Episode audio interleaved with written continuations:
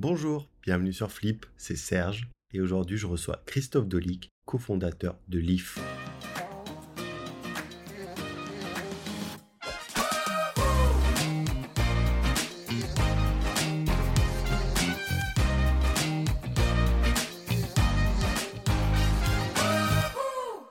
Bonjour Christophe. Bonjour. Comment ça va? Pas mal, merci. Est-ce que tu peux te présenter? Je suis justement, comme tu l'as dit, Christophe Delic. Je suis le CEO de, de Life, FinTech qui a pour ambition de simplifier tout ce qui est quotidien de paiement et d'achat.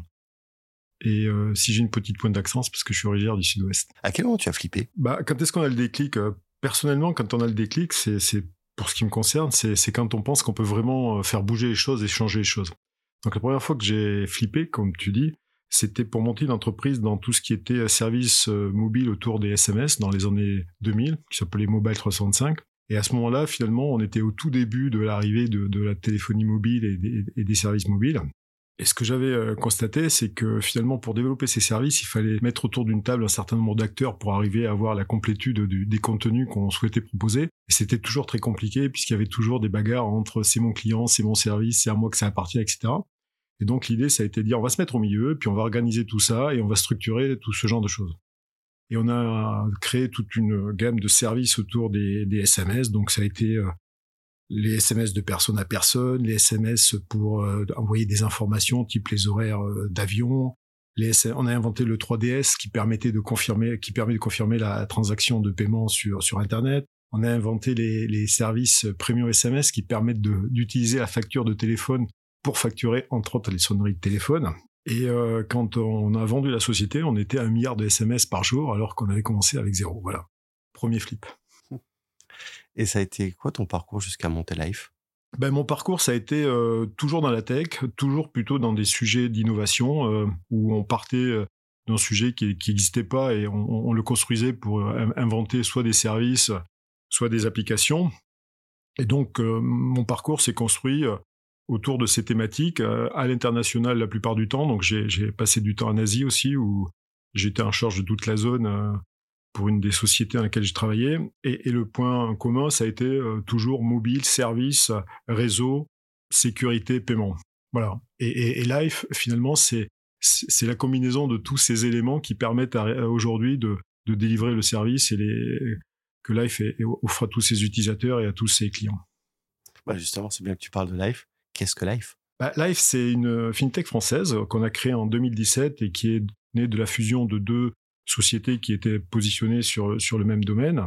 Et donc notre activité s'est construite sur le constat que finalement les acteurs des retail et du paiement euh, pouvaient tirer parti du mobile dans tous les nouveaux usages de consommation et que pour ça, il fallait mettre à disposition un certain nombre de, de, services et, de fonctionnalités qui leur permettaient justement de, de maximiser leur, leur positionnement là-dessus. Donc on a bâti une application qu'on appelle une super app parce qu'elle regroupe un certain nombre de services qui sont plutôt avant-gardistes. Aujourd'hui, on a 2,5 millions d'utilisateurs et euh, du coup, on accompagne d'un côté les utilisateurs avec ces services qu'ils peuvent retrouver dans l'application et de l'autre côté, on met à disposition des, des marchands qui sont nos clients et d'autres types de clients qui ressemblent à des marchands, finalement toute une gamme d'outils qui permet à travers euh, notre plateforme de pouvoir interagir et proposer toutes ces gammes de services à leurs clients qui sont nos utilisateurs. Et justement, euh, c'est quoi le problème que résout Life?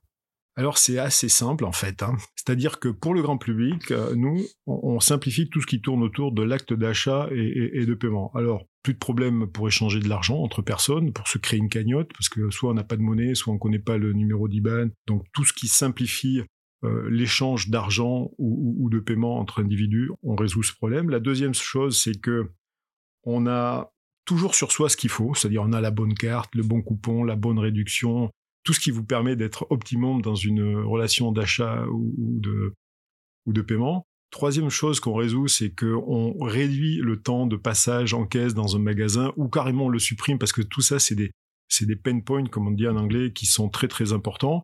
Et donc, on a développé toute une gamme de services qui permet justement de, simplifier ce, passage en caisse ou carrément de le supprimer. Et puis, aussi, on permet de supprimer tout ce qui est support papier reçu qui a partout euh, dans, les poches. Donc, finalement, ça, c'est, c'est ce qu'on résout pour les utilisateurs. Et pour les commerçants, en fait, on résout trois choses qui sont en complément de ça. C'est que, un, on leur permet de simplifier tout ce qui est parcours d'encaissement, parce qu'aujourd'hui, un parcours d'encaissement, quand on est en caisse de supermarché, c'est sortir sa carte de fidélité, sortir ses coupons sur Nana, sortir sa carte de paiement, faire son PIN, récupérer son ticket, etc. Là, on présente son QR code et un seul geste, c'est payé. La deuxième chose qu'on leur aide ou résout, c'est qu'on leur permet de développer de nouveaux parcours d'achat parce qu'on est dans un monde qui se digitalise de plus en plus et, ce qu'on les aide à faire, c'est par exemple à faire du scanning c'est-à-dire j'ai plus besoin de passer en caisse, je rentre avec mon téléphone dans un magasin, je scanne les produits, je les paye et, je ressors, ou j'ai plus besoin d'attendre mon addition au restaurant, je scanne le QR code qui est sur l'addition sur la table, je paye et, puis je peux sortir. Et le troisième point qu'on fait, c'est que on les aide finalement à améliorer et à personnaliser les interactions qu'ils peuvent avoir leurs clients, puisque on, a accès à un certain nombre d'informations qui permet justement pour les marchands d'être beaucoup plus pertinents et pour les consommateurs d'être beaucoup moins embêtés par rapport à ce qu'ils voudraient ou pas recevoir en termes de, sollicitations ou d'offres ou d'informations. Très bien. Et c'est quoi justement les différents services que vous proposez? Alors pour les utilisateurs, on propose différents services, donc tout ce qui est paiement entre particuliers, entre amis, donc euh, envoyer, recevoir de l'argent, faire une cagnotte, donner un pourboire, partager des dépenses. On propose des services de, paiement en magasin qui justement couvrent toute la partie d'encaissement, ce que j'expliquais, c'est-à-dire le paiement, la fidélité, puis la digitalisation de tous les supports. On propose tout un ensemble de, parcours innovants, et là on est juste au début d'une grande liste qui va se constituer, donc ça peut être le scan go, ça peut être le paiement à table, ça peut être du click and collect, ça peut être le paiement à la pompe, acheter des, tickets, tout ça finalement qui permet justement d'avoir une expérience fluide, pertinente, contextualisée. Et puis on offre aussi aux, utilisateurs tout ce qui est euh, euh, bon plan, euh, la bonne offre, etc. Et, et, pour les commerçants finalement on leur donne les outils qui permettent de créer et d'animer tous ces services et de les proposer de la manière la plus personnalisée possible à leurs utilisateurs. Très très bien. J'imagine que vous avez des concurrents. Ben oui et non en fait. C'est-à-dire que nous on a pris le parti pris euh, d'être une application qui, qui, regroupe en fait tout ce qui, qui, fait le quotidien de paiement et d'achat. Donc on n'a pas de, concurrents directement comme nous qui se sont positionnés sur ça. On a plutôt des concurrents qui se sont positionnés sur des verticales. C'est-à-dire il y a des gens qui font du l'envoi et de la réception d'argent. Il y a des gens qui vont faire très bien la digitalisation des cartes de fidélité. Il y en a qui se sont positionnés sur le paiement au restaurant, etc., etc. Nous, on a fait le, parti de, dire pour que ce soit facile à utiliser, que ce soit récurrent en termes d'usage, que ce soit assez riche, qu'on puisse passer d'un service à l'autre simplement, c'est de regrouper tout ça dans une application. Et aujourd'hui, on n'a pas vraiment de concurrence sur ce, positionnement-là. On est un peu ce que font les Chinois euh, avec leur, notion de super app où c'est une app qui permet de tout faire finalement. Donc on est au début de cette aventure, mais, mais c'est, la, la ligne dans laquelle on s'inscrit. Ouais, c'est un peu dans la lignée de WeChat, j'imagine. C'est WeChat, Alipay, ouais, c'est les deux, les deux précurseurs et, qui, qui lead ce, ce type de marché. Est-ce que tu aurais quelques chiffres à donner sur euh, Life? Donc on a 5 ans, on va avoir 5 ans ce, ce mois-ci, là, à la fin du mois. C'est, voilà, c'est un bel âge. On a 5 millions de téléchargements, donc on a essayé d'être cohérent dans les chiffres. On a 150 collaborateurs et, aujourd'hui, on a euh, une note qui est pas mal sur les stores puisqu'on a 4, plus de 4,5 et puis on a 2,5 millions d'utilisateurs. Bah, joyeux anniversaire à Life alors. Merci. on va souffler nos bougies.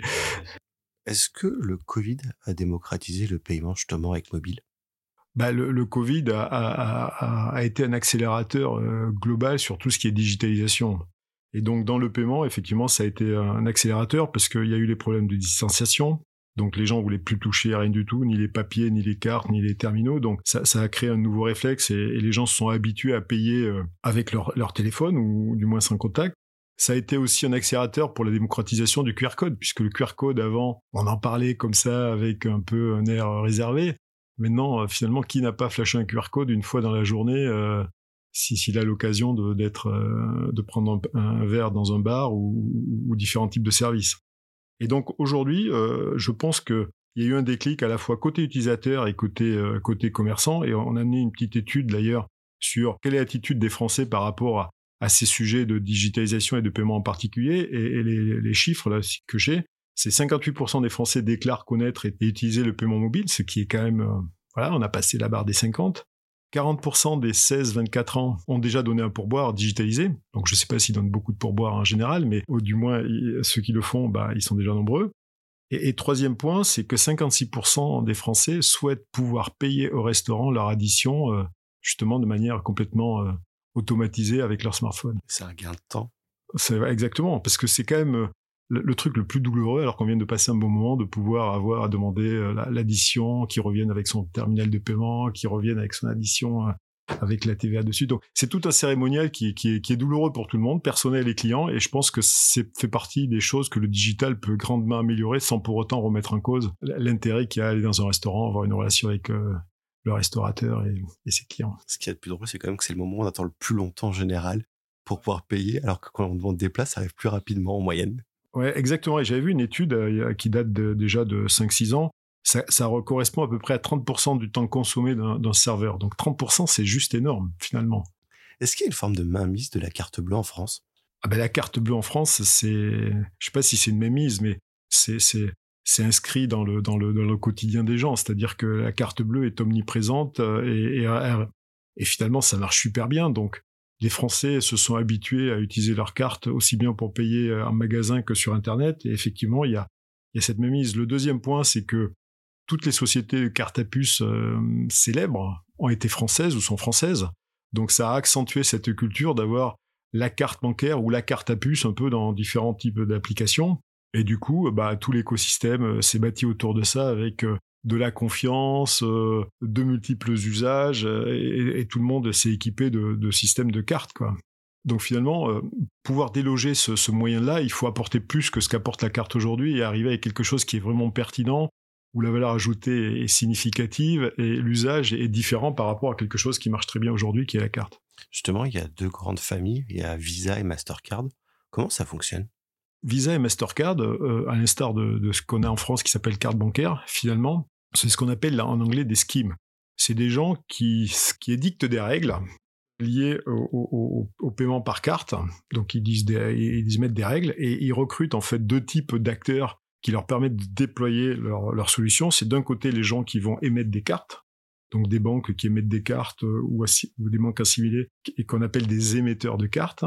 Et de l'autre côté, ils recrutent des, ce qu'on appelle des acquéreurs ou équivalents, c'est-à-dire des gens qui vont euh, équiper des commerçants pour accepter ces moyens de paiement. D'un côté, on va avoir les banques qui vont émettre des cartes, d'autres qui vont équiper des commerçants, et les utilisateurs équipés de ces cartes vont aller payer chez des commerçants, et on va avoir tout un flux de transactions qui va, qui va être euh, mis en œuvre entre ces deux entités, qui va dire, OK, ce paiement est autorisé chez tel commerçant, et, en fait, les Mastercard et Visa règlent tous ces fonctionnements.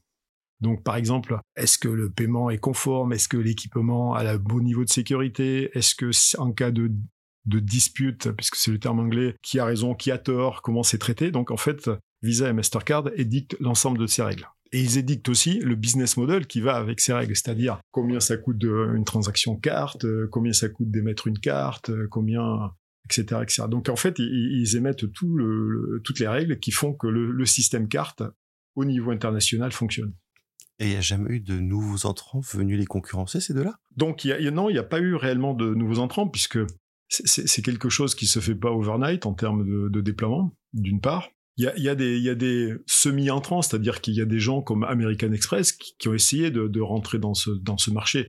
Les, seuls vraiment concurrents que ont Visa et Mastercard, c'est plutôt des acteurs locaux type euh, carte bancaire finalement, ou la société euh, française euh, au sens compagnie finalement s'est organisée pour avoir son propre système domestique et avoir un système similaire pour ses paiements domestiques on va repartir en Chine. On parlait tout à l'heure de WeChat. C'est quoi les tendances de paiement en Chine aujourd'hui?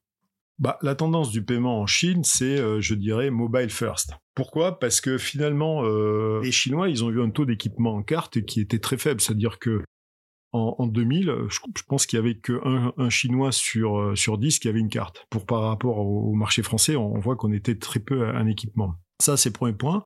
Et le deuxième point, c'est que l'internet chinois il, s'est rapidement développé finalement sur le mobile, c'est-à-dire les gens ou les Chinois ils sont toujours sur un mobile. Et donc, euh, pour pouvoir euh, transacter, c'était beaucoup plus facile finalement de partir directement sur une technologie qu'on pouvait déployer qui était assez light où tout le monde avait son smartphone. Et c'est comme ça qu'est né le, paiement, le paiement mobile en Chine euh, et, finalement qui a pris le pas sur sur la carte par rapport à, ce que peut voir dans les pays soit européens, soit américains. Et donc, Ce qui s'est passé, c'est que hum, deux gros acteurs se sont développés sur ce marché avec des stratégies très différentes.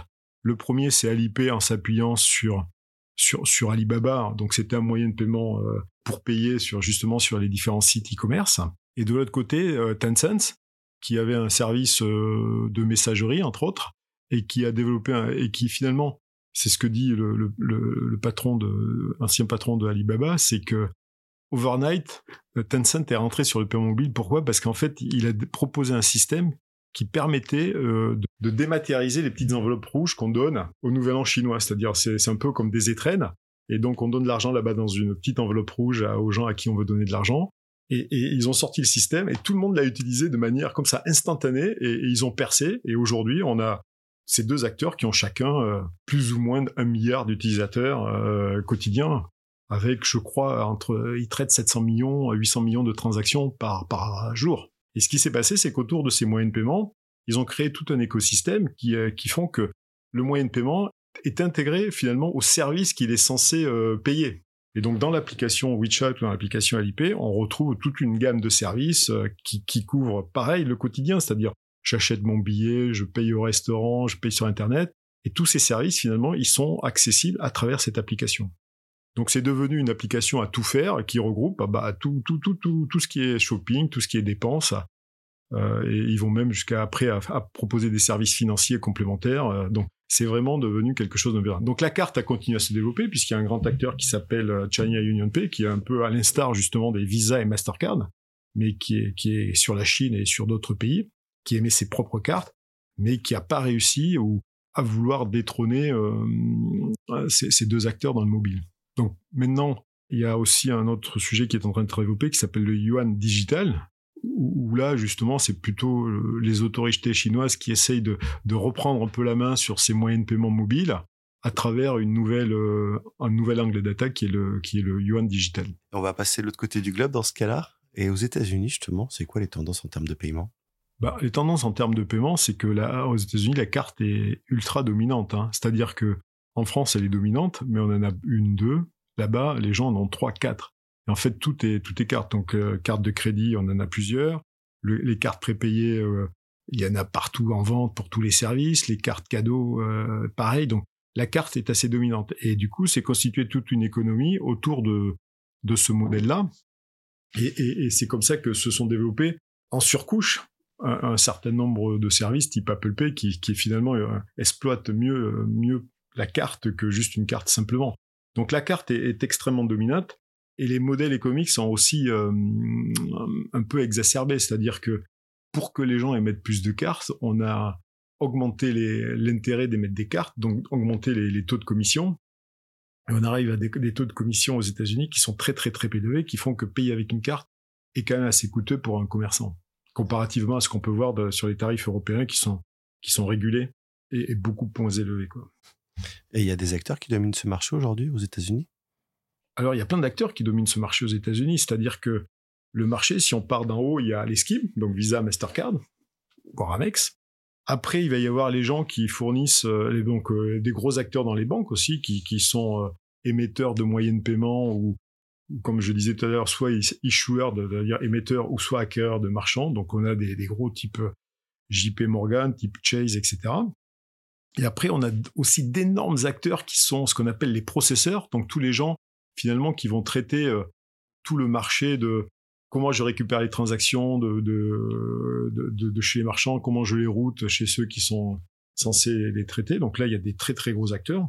Donc c'est des acteurs qui font des dizaines de milliards de, dollars de, revenus. Donc là, il y a par exemple des, des gens comme Global Payment, comme Eleven, comme Fizz, qui, qui, qui importe ça. Et puis après, on a des nouveaux entrants qui sont arrivés, qui sont des gens qui se sont positionnés sur comment je fournis des outils pour tout ce qui est e-commerce, soit mobile, soit Internet.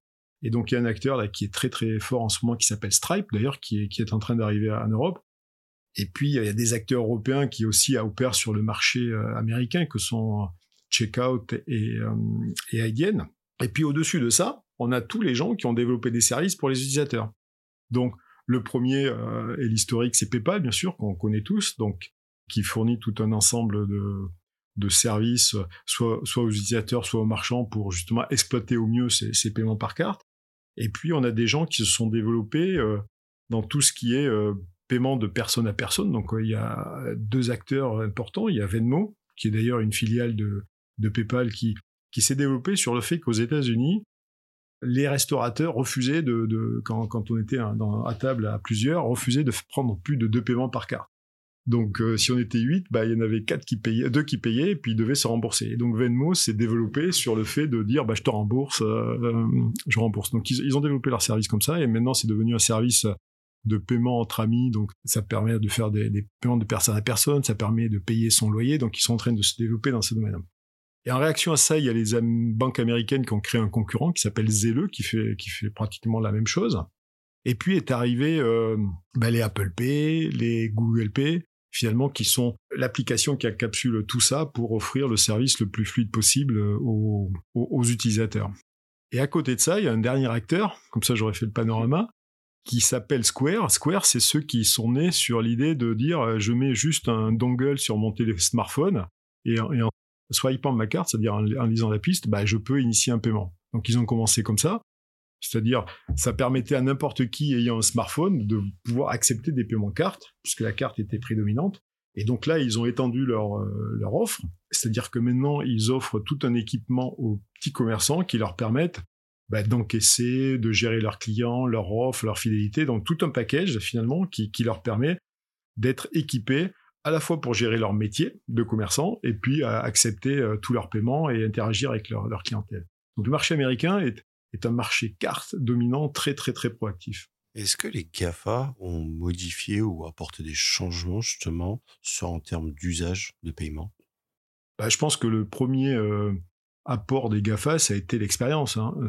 Donc quand on reprend euh, PayPal et Amazon, c'est eux qui ont grosso modo fait la promotion, je sais pas s'ils l'ont inventé, mais ils ont fait la promotion de tout ce qui est one-click payment. Donc aujourd'hui, euh, c'est inscrit, euh, c'est inscrit là-dedans. Après, euh, ce qu'a fait aussi Apple, c'est qu'il a, il a, il a démontré finalement qu'on pouvait payer simplement au point de vente avec un smartphone. Donc c'est en train de devenir un, un, usage assez important. Pareil pour, pour Google. Donc ils ont travaillé sur tout ce qui était fluidité d'expérience, parce que leur, leur, leur, mode de pensée c'est les utilisateurs euh, finaux finalement, et du coup euh, tout ce qui peut être expérience, amélioration de l'usage, bah, ils y ont travaillé grandement, grandement, et donc ils ont changé profondément les choses. Et puis euh, ce qui est en train de se passer aussi, c'est que si on regarde un peu plus loin, un Facebook, il est, en train aussi de, ou il essaye de, de changer le marché en arrivant avec une monnaie qui est qui est encore plus digital, je dirais, qui est tout ce qui est la crypto-monnaie, pour essayer justement de coller au plus près du digital et des nouvelles façons d'échanger des choses plus ou moins tangibles et, de s'affranchir d'un certain nombre de règles édictées par les gens qui émettent le moyen de paiement sous-jacent que sont les cartes. Donc finalement, ils sont en train de, pousser, euh, de pousser euh, et, et, de par leur volume d'utilisateurs, leur capacité marketing, etc., ils influencent énormément ce, ce marché, ce monde de, de, du paiement. Très bien. Et l'Europe dans tout ça? Bah, L'Europe, euh, l'Europe, elle a, elle a été le, berceau de pas mal de choses, dont le paiement par carte à, puce, parce que c'est en Europe qu'il est né, qu'il qui a pris ses premiers, euh, premiers euh, succès, je dirais. Et à partir de là, on a l'impression que les choses se sont un peu arrêtées, quoi. C'est-à-dire que la fragmentation par pays a fait que chaque pays finalement a ses, a ses, propres règles de paiement. Et du coup, on n'arrive pas à avoir pour le moment un système qui serait pan-européen et qui fonctionnerait de manière euh, uniforme pour tous les pays, avec euh, un acteur euh, dominant sur le sujet. Donc on n'est pas encore à ce stade-là, non. Et on n'a aucune entreprise aujourd'hui qui peut concurrencer les acteurs chinois américains? Pas aujourd'hui, non. Et avoir un système européen, justement, ça serait pas... Ben, justement, il y, a des, il y a des initiatives actuellement pour essayer d'avoir un système européen. Donc la question qui se pose, c'est est-ce que hum, finalement il faut, il faut sauter au coup d'après, hein, puisque où est-ce qu'il faut euh, tirer parti de ce qui existe aujourd'hui? Donc c'est un peu tout, tout ce qui est en train de se débattre, et en ce moment il y a des initiatives qui sont en train de, de maturer. Donc est-ce qu'elles vont voir le jour ou pas? Euh, Je sais pas, mais ce que je sais, c'est que il y, y, a une volonté des acteurs européens de vraiment faire quelque chose. Quoi. Une question de souveraineté? Exactement, il y a une question de souveraineté, euh, parce que finalement, je, je me rappelle un exemple qui m'avait beaucoup marqué c'était lorsque Julian Assange, alors pour, euh, je sais pas s'il avait raison ou pas de faire ce qu'il a fait, mais quand il a hum, publié ces trucs, il y a plein de gens qui sont montés au niveau mondial pour dire on va faire des cagnottes pour euh, sauver Julian Assange. Et, le gouvernement américain a interdit à Mastercard, Visa et PayPal d'accepter des paiements pour ce type de cagnotte. Et donc on voit bien que là, euh, finalement, même si on est caché quelque part dans un pays européen ou ailleurs, la souveraineté s'exerce de par le système de paiement et de par sa nationalité, je dirais. Donc euh, effectivement, derrière, il y a un certain logique de souveraineté par rapport aux moyens de paiement qu'on utilise. Et d'ailleurs, c'était le propre des, banques euh, nationales de frapper monnaie, et donc d'avoir la légitimité, la souveraineté sur, sur, le, sur le moyen de paiement qui circulait dans le pays. C'est quoi les grandes tendances pour le paiement dans les prochaines années? Est-ce que, par exemple, la crypto-monnaie, c'est une tendance viable? Ben, Il faut, il faut, faut regarder les tendances. C'est-à-dire que quand on parle tendance, il n'y a pas un truc qui résume tout. Il y a les sous-jacents de paiement, c'est-à-dire la carte, c'est un moyen de, traiter une transaction de paiement. Est-ce que demain, finalement, on va pouvoir utiliser un sous-jacent euh, blockchain qui permettra de, de, traiter cette logique de paiement? Certainement, je pense que ça peut, ça peut s'appliquer à un certain nombre de, de sujets. Est-ce que ça remplacera tout? C'est pas ça. Le deuxième sujet, est-ce que finalement, ça va être l'expérience utilisateur qui va être assez disruptive? C'est-à-dire que on est passé de je, rentre mon PIN sur mon terminal de paiement à je mets mon pouce sur mon, mon, télé, mon, téléphone euh, smartphone, je refais de la reconnaissance euh, visuelle. Donc on peut imaginer que là-dessus, on va évoluer encore plus pour rendre justement l'identification, l'authentification, la sécurité du paiement plus simple.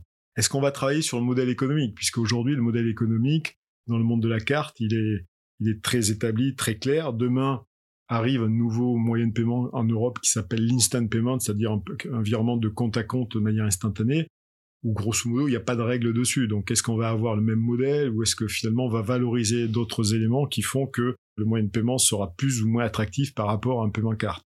Après, on va avoir des, des, des, des logiques aussi de consommation, c'est-à-dire que c'est développé beaucoup ces deux dernières années, trois dernières années.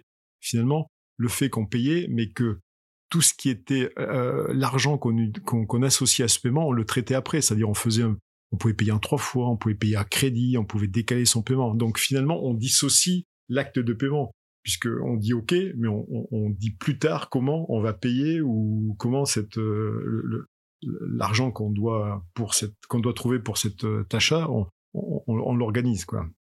Donc finalement, euh, les évolutions, elles vont porter sur, sur tous ces éléments. Et je ne crois pas qu'il y ait une réponse unique qui fasse que euh, finalement tout va l'emporter. Si on fait de la crypto-monnaie, à la fin, si on paye un crypto-monnaie par exemple en sortie de caisse, bah, il faut bien que le commerçant puisse demander à être payé, qu'il reçoive la confirmation que l'utilisateur a bien payé. Donc il faut toute une partie d'infrastructure finalement qui va être toujours la même. Et derrière, en backstage, on verra comment on traite la transaction. Est-ce qu'elle est plutôt traitée avec carte, avec de la crypto, avec un virement? Qu'est-ce qui est le plus pertinent par rapport à, un consent qui a été donné entre un consommateur et un marchand pour dire OK, je suis d'accord de payer ça pour tel montant? Merci bien. Avant de se quitter, le prochain grand flip, c'est pour quand? Je sais pas. Avant, je pense qu'il va y avoir, il va y avoir des petits flips ou des moyens flips. C'est-à-dire, c'est c'est tout le business de la restauration dans lequel on est en train de se lancer qui est un gros sujet pour nous. Et puis, euh, comment on va passer de, du périmètre France à un périmètre au-delà des frontières de la France. Merci beaucoup, Christophe, d'avoir participé à Flip. Merci. Merci à vous d'avoir écouté on se retrouve très bientôt pour un nouvel épisode. Au revoir. Si vous avez aimé, n'hésitez pas à liker, partager et commenter. Et vous, le grand flip, c'est pour quand?